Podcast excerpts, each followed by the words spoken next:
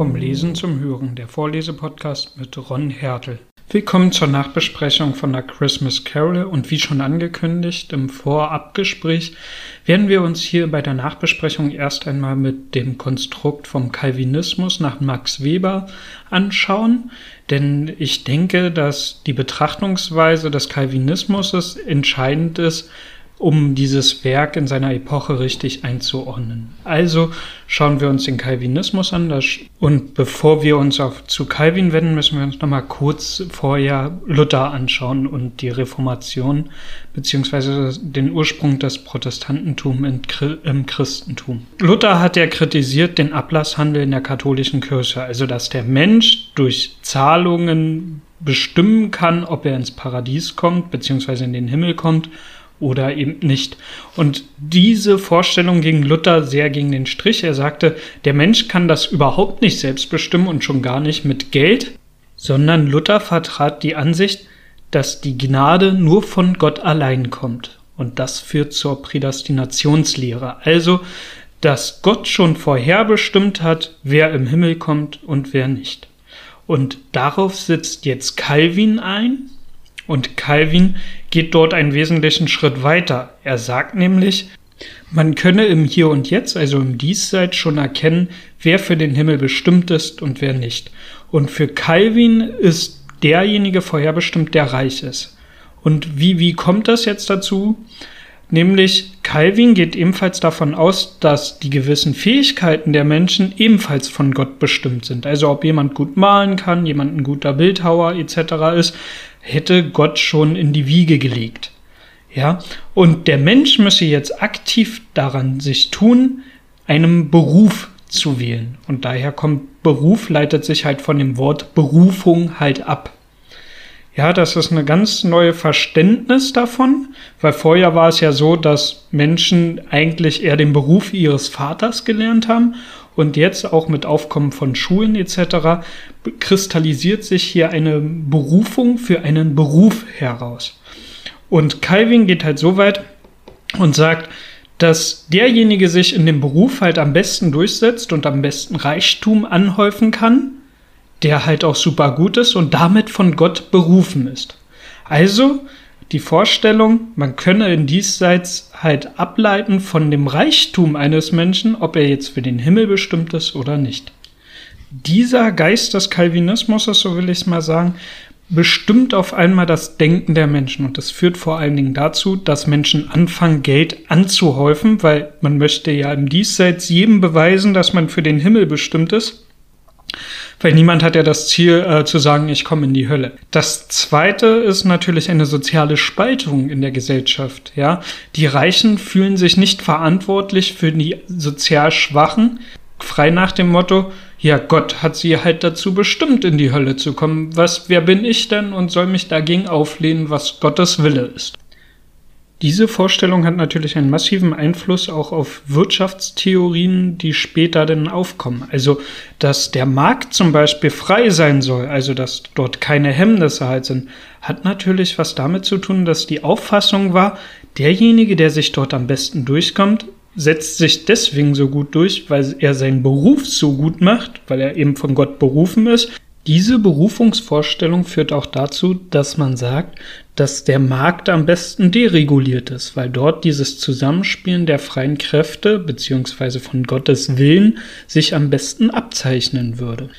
Wir sehen also, diese Geisteshaltung des Calvinismus hat im Grunde den Kapitalismus aufs Pferd gehiebt und ja, der Kapitalismus hat sich im Grunde dann von den christlichen Unterbaum losgelöst und ist jetzt aber auf der Welt das vorherrschende System. Und die gesamten Vorstellungen, dass wir, dass wir uns über unseren materiellen Reichtum definieren, rührt im Grunde aus den kalvinistischen Vorstellungen heraus, dass wir halt Sachen ansammeln sollen, um göttlich zu erscheinen.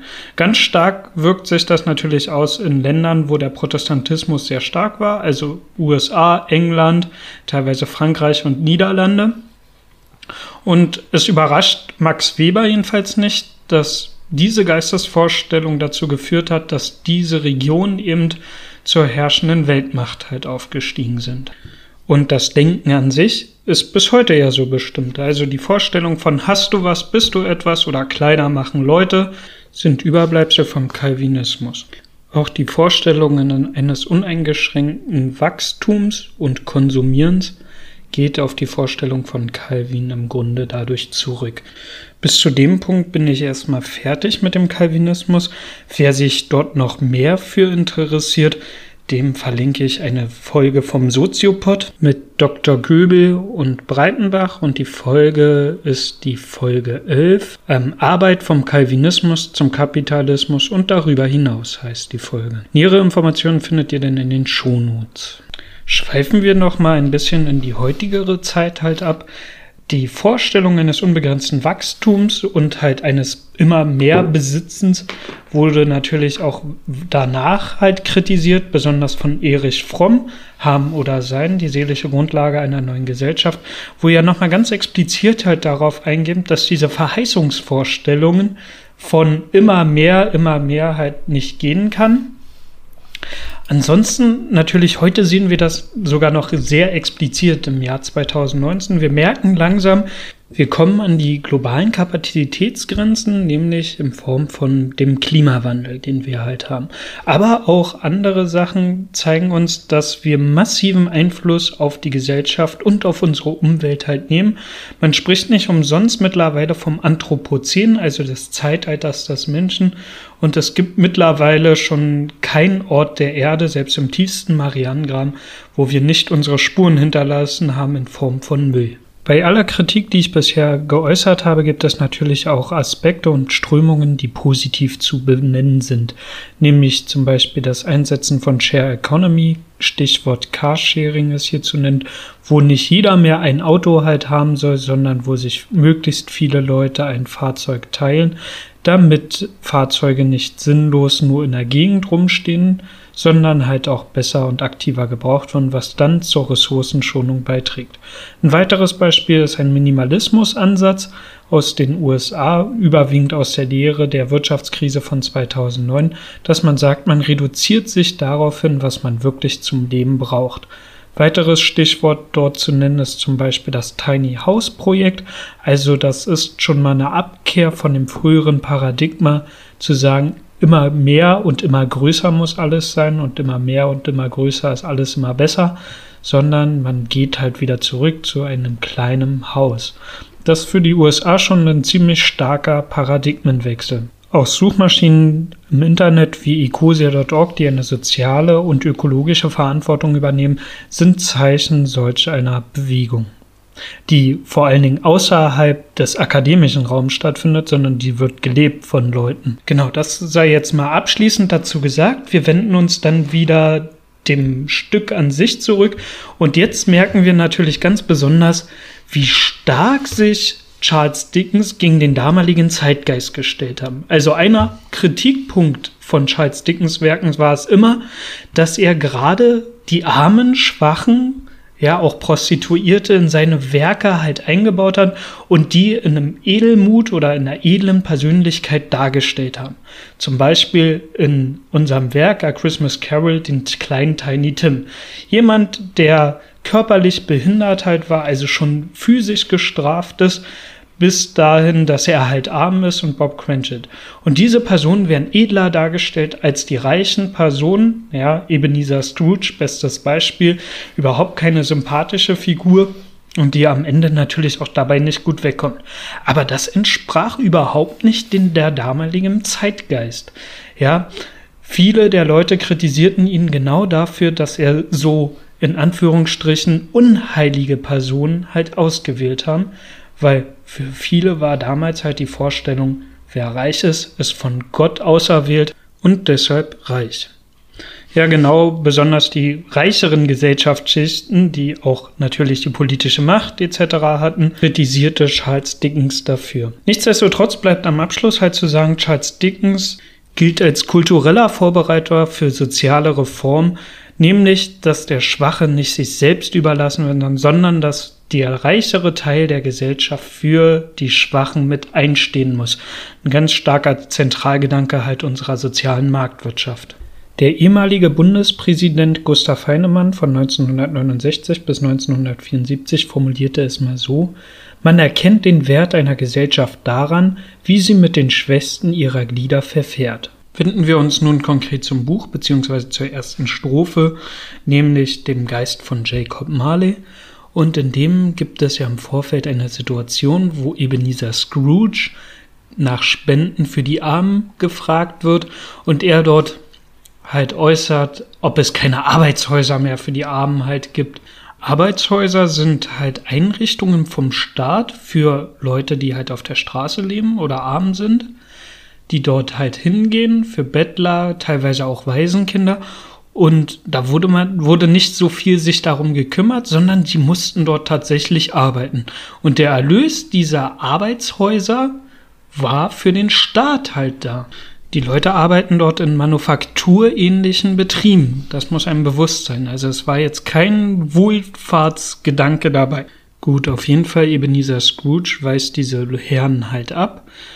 Und ähm, ihm begegnet dann zu Hause Jacob Marleys Geist, der halt eine riesige Kette um sich geschaffen hat und warnt Ebenezer Scrooge im Grunde vor, dass genau diese Ketten dafür verantwortlich sind, dass er jetzt keine Ruhe mehr findet und dass im Grunde jede Entscheidung, die er im Leben getroffen hat, diese Kette halt verlängert hat. Also die Entscheidung, mehr Geld anzuhäufen, sich jedes Mal entgegengesetzt zur Menschlichkeit halt stellt, will man es so runterbrechen. Und ich weiß nicht, wie es euch dabei geht, aber ich musste dort ganz stark an den Begriff von Karma denken. Also, dass jede gute Tat im Hier und Jetzt mir irgendwann, also im nächsten Leben oder halt im Jenseits, zugutekommt. Das ist natürlich wieder eine ganz starke Abkehr davon, wie das gesellschaftliche Denken war, die gesagt haben durch die Prädestinationslehre, dass dem Menschen vorherbestimmt sei, wohin er kommt, ob Himmel oder Hölle. Gut, verlassen wir das erste Kapitel, das ist so das meiste, was mir aufgefallen ist. Zweites Kapitel Geist der vergangenen Weihnacht. Dort sehen wir im ersten Setup ja die Kindheit von Ebenezer Scrooge und dort wird auch schon ganz deutlich, dass er selbst da schon sehr einsam ist und isoliert ist, was er ja später im Alter ja auch sein wird. Er ist von seiner Familie verstoßen und von seinen Freunden wird er gemieden.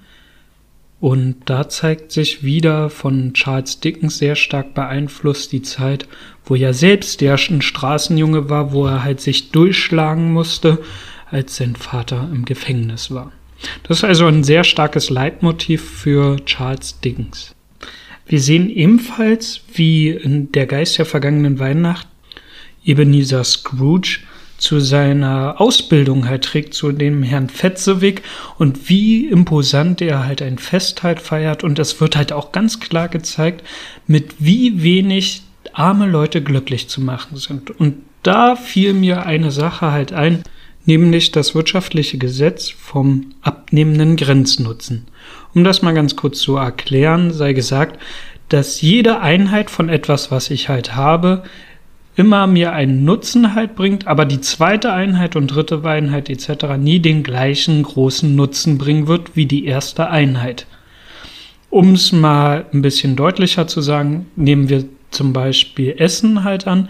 Also die erste Portion Spaghetti macht mich halt sehr satt und glücklich. Die fünfte Portion Spaghetti sorgt am Ende dafür, dass ich mich übergebe. Also wir sehen den Nutzen, der etwas halt hat, nimmt bei fortwährender Portion halt ab. Das gleiche können wir auch betrachten, zum Beispiel bei Dünger. Liefern wir die erste Tonne Dünger aufs Feld halt aus, haben wir eine Ertragssteigerung, die wesentlich größer ist als bei der zweiten Tonne Dünger oder bei der dritten Tonne Dünger. Und wenn wir halt zu viel Dünger halt drauf machen, dann wächst da am Ende nämlich gar nichts mehr, weil dann haben wir den Boden überdüngt und die Pflanze kann dort gar nicht existieren. Und das funktioniert auch bei allen Gütern, nämlich auch bei Geld. Ja, es gibt Sozialwissenschaftler und Ökonomen, die das sogar mal berechnet halt haben. Also, wenn man einer armen Person den ersten 100-Euro-Schein gibt, so will ich mal sagen, hat der davon einen wesentlich höheren Nutzen als derjenige, der, sage ich mal, schon 60.000 auf der hohen Kante halt hat und dann noch einen 100-Euro-Schein dazu bekommt. Ja, der Arme kann damit halt seine existenziellen Bedürfnisse halt befriedigen. Der, der schon sehr viel Geld halt hat, der kann das eben nicht. Also es braucht für einen reichen Mann immer wesentlich mehr Geld, als was wir schon zur Verfügung haben, um einen ähnlichen Nutzenersteigerung zu haben. Und diese Perspektive wird hier in der Geschichte ja auch klar. Denn obwohl Herr Fetzewig nicht viel Geld für die Armen ausgibt, haben die eine überproportionale Freude daran. Ja, das wird auch nochmal klar, indem Ebenezer Scrooge sagt, das war ein leichtes für ihn. Wer über einen abnehmenden Grenznutzen etwas wissen möchte, ich packe folgende Artikel dazu halt auch in die Show Notes. Kommen wir zum letzten Punkt beim Geist der vergangenen Weihnacht und dort wird halt die Liebe zu einer Person aufgewogen zu Liebe zum Geld. Ja, Ebenezer Scrooge entscheidet sich gegen die Liebe, sondern er entscheidet sich für die Liebe zum Geld, was ihm am Ende halt Einsamkeit beschert kommen wir zum dritten Kapitel, nämlich zum Geist der diesjährigen Weihnacht. Und dort wird halt offenbart, dass der Geist der diesjährigen Weihnacht schon über der 1800. Geist halt ist, was natürlich eine Anspielung auf 1800 nach Christus halt ist, also von Anbeginn der Zeitrechnung, die wir in der westlichen Welt halt haben. Der Geist der diesjährigen Weihnacht führt Ebenezer Scrooge zu Bob Cratchits Haus und dort sieht er halt auch zum ersten Mal den Tiny Tim, der halt schwer krank ist und an einer Krücke geht und trotz der Armut ein sehr glückliches Weihnachtsfest feiert. Also hier wird gezeigt, dass halt Geld und Glückseligkeit nicht unmittelbar nur zusammen halt hängen. Und das Schicksal des kleinen Tiny Tim geht natürlich eben dieser Scrooge besonders ans Herzen und dem Leser natürlich auch. Eine Szene, die für uns aus der heutigen Sicht natürlich sehr fragwürdig ist, ist, dass Bob Cratchit all seinen Kindern halt was vom Gin abgibt. Dazu sollte ein bisschen näher erläutert werden. Also Kinder tranken schon eine ganze Weile Alkohol, meistens Biere oder Wein. Dazu muss gesagt sein, dass durch den alkoholischen Gärungsprozess die Flüssigkeit wesentlich weniger mit Bakterien belastet war als das normale Grundwasser, was einem zur Verfügung stand oder das Brunnenwasser, was die Menschen halt benutzten. Aber man muss halt ebenfalls sagen, diese Biere oder Weine waren wesentlich schwächer als heutige Biere. Es war so gesagt Leitbier. Mit Aufkommen des Industriezeitalters veränderte sich aber auch der Alkoholkonsum, nämlich man ging daran über, Brandweine zu trinken. Das hatte oft damit zu tun, dass man Kartoffeln für den alkoholischen Brennungsprozess halt benutzen konnte und somit nicht auf teure Weizenprodukte halt ausweichen mussten. Deswegen gab es im England zu jener Zeit eine Gin-Krise und später auch in Deutschland, dann nannte man das Brandweinpest. Ja, aber zeitlich versetzt, weil die Industrialisierung in Deutschland später eingesetzt hat als in England. Die Alkoholsucht war unter den Arbeitern teilweise so stark verbreitet, dass sie anstelle von Lohn direkt den Alkohol ausgezahlt bekommen haben. Heutzutage geht man davon aus, dass die Arbeit und das triste Alltagsleben der Arbeiter so prekär waren, dass sie das nur aushalten konnten, indem sie sich mit Alkohol halt vom Alltag betäubt haben. Die Gin-Epidemie beziehungsweise die Gin-Krise, die daraus halt entstand, musste politisch halt eingedämmt werden und das hat man damals halt geschafft durch sogenannte Schanklizenzen beziehungsweise durch höhere Steuern. Und dieses probate Mittel haben wir ja auch bis heute. Ich kann mich entsinnen, in den Anfang der 2000er Jahren gab es sowas wie Alkopops, also sehr süßlich schmeckende alkoholische Getränke, die vor allem von Jugendlichen und für Jugendliche konzipiert worden sind, eben höher besteuert worden sind und damit der Umsatz zurückgegangen sind. Aus dieser Gin-Krise geht auch später die Abstinenzbewegung halt vor, beziehungsweise die Prohibitionsbewegung, die vor allen Dingen auch christlich sehr geprägt ist, christlich-protestantisch. Auch ist anzumerken, dass zum Beispiel die anonymen Alkoholiker oder beziehungsweise diese Abstinenzbewegungen bis heute nur in protestantischen Ländern zum Großteil verbreitet halt sind und weniger in katholischen Ländern.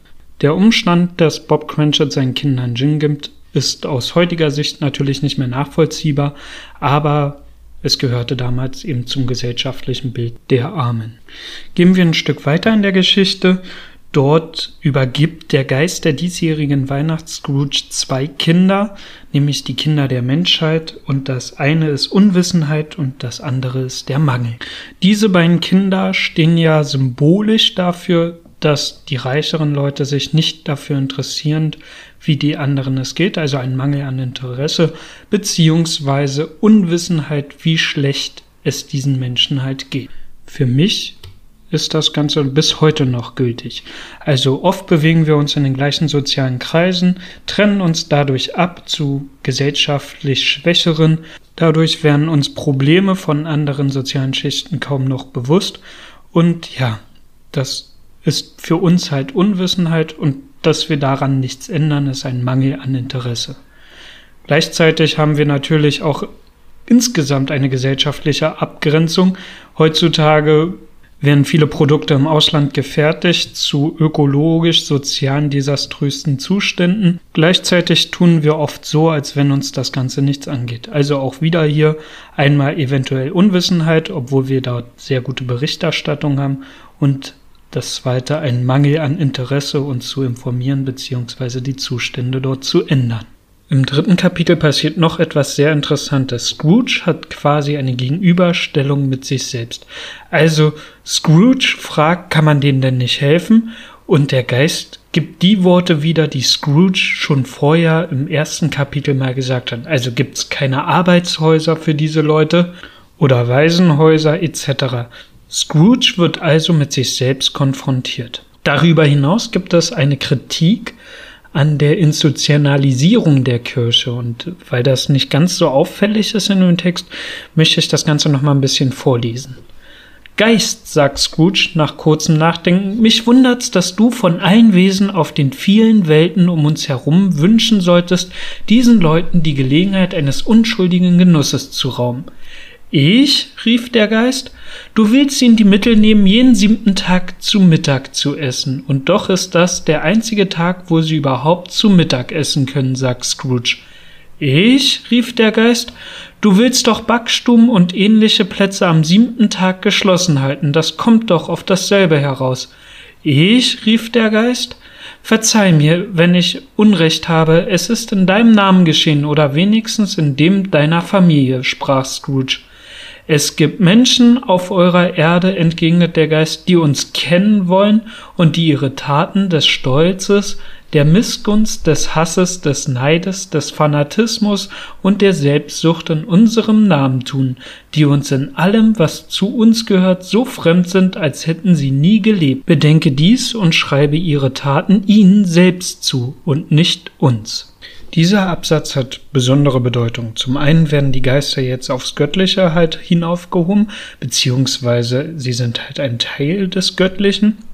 Und zum anderen ist dort natürlich eine Kritik an Institutionen beziehungsweise an allen Leuten, die den Glauben oder eine Glaubensschrift missbrauchen in ihrem Namen, um eigene Interessen, eigene Ziele zu verfolgen. Im Christentum gibt es da ziemlich viele Beispiele. Die Inquisition, die Institutionalisierung der Kirche, das Geld einsammeln. All das wird halt hier in Frage gestellt. Und natürlich, das passiert nicht nur im Christentum, sondern in fast allen Religionen auf der Welt.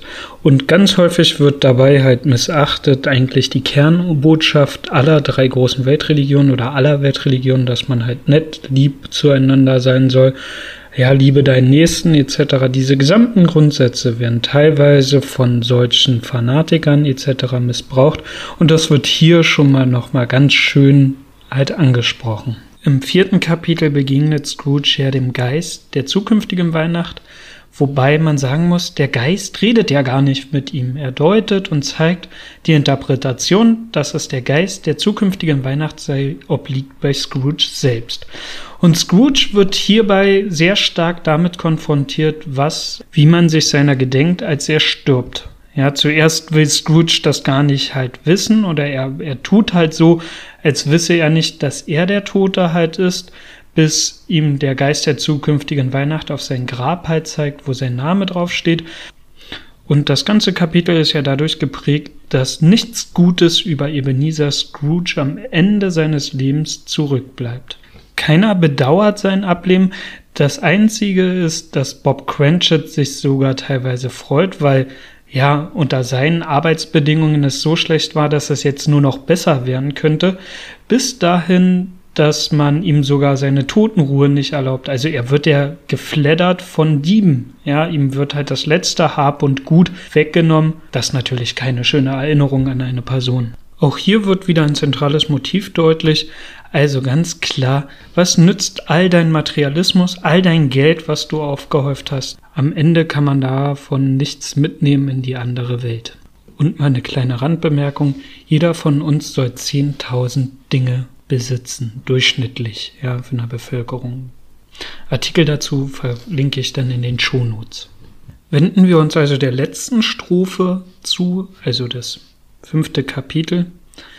Und dort sehen wir, dass sich Ebenezer Scrooge total gewandelt hat. Er steht auf mit einer Fröhlichkeit, mit einem Elan und wird selbst für Tiny Tim wie ein zweiter Vater.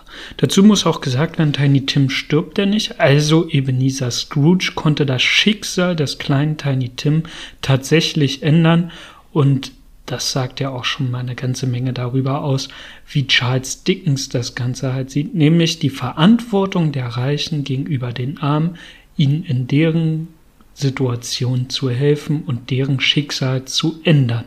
Zum Positiven für die gesamte Gesellschaft. Erstaunlich finde ich ebenfalls, dass Charles Dickens ja im letzten Kapitel ebenfalls schreibt, dass für diese soziale Idee, die Scrooge dort entwirft, nämlich zu gut zu den Armen zu sein, dass er dafür ausgelacht wird von anderen Teilen der Reichen der Gesellschaft. Und schaut man sich das Ganze ein bisschen in der Geschichte halt an, ist es ja oft so, dass neue Ideen erstmal belacht werden. Also ich kann mich daran erinnern, wie erneuerbare Energien halt gesagt worden ist, ja, das wird nie irgendwas, die werden sich nie tragen und heute sind sie zum Beispiel ein Standbein in der Gesellschaft. Und so ging es natürlich auch vielen sozialen Ideen, ja, von Gleichberechtigung zwischen Mann und Frau, die am Anfang halt in den 60er Jahren beziehungsweise Anfang der 70er Jahren noch sehr stark belächelt worden sind, bis hin zu unserer heutigen Tage zum Beispiel der Vorstellungen eines bedingungslosen Grundeinkommens, was auch momentan eher noch belächelt wird, aber was vielleicht sogar kommen könnte, wenn man den Aussagen zum Beispiel von Richard David Precht Glauben schenkt. Zum Abschluss dieser Folge noch ein paar kulturelle Randbemerkungen. Das erste Mal bin ich zum Beispiel mit der Christmas Carol in Kontakt getreten, als ich noch Kind war. Ich habe nämlich von Mickey Mouse von 1983 den Film gesehen, A Christmas Carol, in dem die Weihnachtsgeschichte halt mit den bekannten Figuren aus Walt Disneys Mickey Mouse, mit Onkel Dagobert etc. nachgespielt oder nachgestellt worden ist. Des Weiteren möchte ich auch noch erwähnt haben, Onkel Dagobert heißt im Englischen Onkel Scrooge. Ja, und das ist eine ganz klare Anspielung auf Ebenezer Scrooge von Charles Dickens, der aber leider bei der deutschen Übersetzung komplett verloren gegangen ist. Symbolisch steht zum Beispiel auch der Geiz darin, dass er einen Schottenrock trägt, weil angeblich die Schotten sehr geizig sein sollen. Ja, das wäre vielleicht auch mal ein Bild, äh, was man verändern könnte. Ja, ob die Schotten wirklich geizig sind oder nicht, kann ich nicht zu sagen. Fakt ist aber, dass es eine Form von Stereotyp ist und ja, die Schotten sind da leider nicht die einzigen, sondern auch die Niederländer sind damit betrachtet. Aber auch in Deutschland haben wir genauso ein Stereotyp, nämlich den Stereotyp des knauserigen Schwarms. Ja, mal so eine Sache, die man auch mal überdenken kann.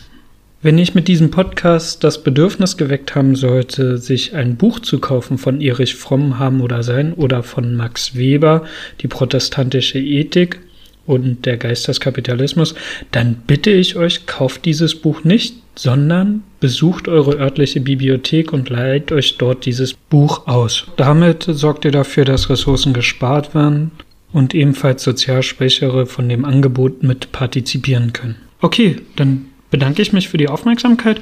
Falls ihr Fragen oder Anmerkungen habt, dann sendet mir doch einfach eine E-Mail an vlzhpodcast.gmail.com. Dankeschön und ein schönes Weihnachtsfest euch noch und einen guten Rutsch ins neue Jahr. Solltet ihr Verbesserungsvorschläge oder Ergänzungen haben, könnt ihr mir sehr gerne schreiben unter vlzhpodcast at gmail.com.